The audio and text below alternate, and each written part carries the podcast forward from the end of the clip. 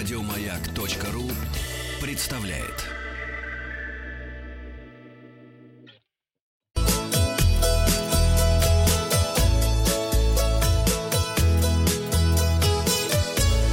Роза ветров. Здравствуйте, у микрофона Павел Картаев. Вы слушаете обзор новостей в сфере туризма. Новости короткой строкой. Визовые центры Греции, Франции, Дании, Литвы, Нидерландов, Мальты, Польши и Норвегии возобновили работу в Санкт-Петербурге. Экспресс-тестирование пассажиров на коронавирус начато сегодня в международных аэропортах Внуково и Домодедово. В Рязани празднованию 925-летия города состоялась торжественная церемония открытия скульптуры «Рязанский косопуз». На кого похоже? На рязанского косопуза.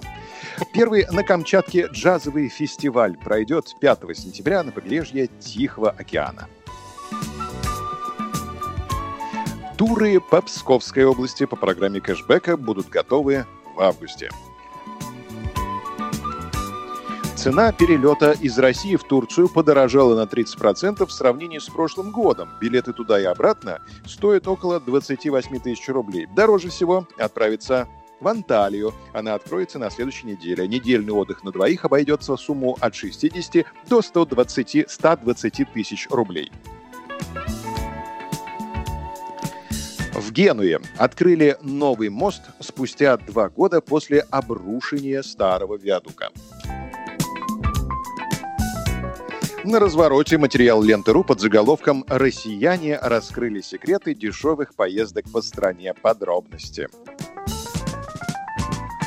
Большинство россиян, 43%, считают, что дешевле всего передвигаться по России на автомобиле. Еще 19% заявили, что самый бюджетный вариант путешествия на поезде. 15% назвали таковым авиаперелет, а 8% – автобус.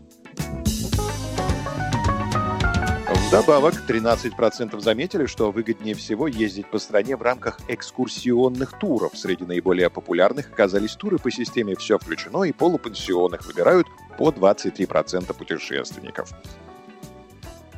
Туры же только с включенным завтраком интересуют 12% респондентов, в то время как 2% туристов покупают туры без питания. 38% опрошенных заявили, что программа тура не имеет для них значения.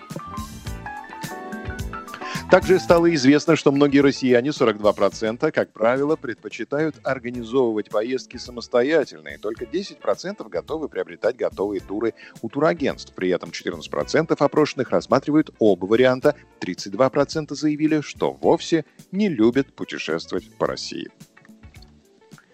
Наконец, многие отечественные туристы, 40%, заявили, что не отменят самостоятельную поездку, даже если аналогичный тур будет дешевле. Некоторые из них пояснили, что не станут покупать готовый тур, так как не знают, чего от него ожидать.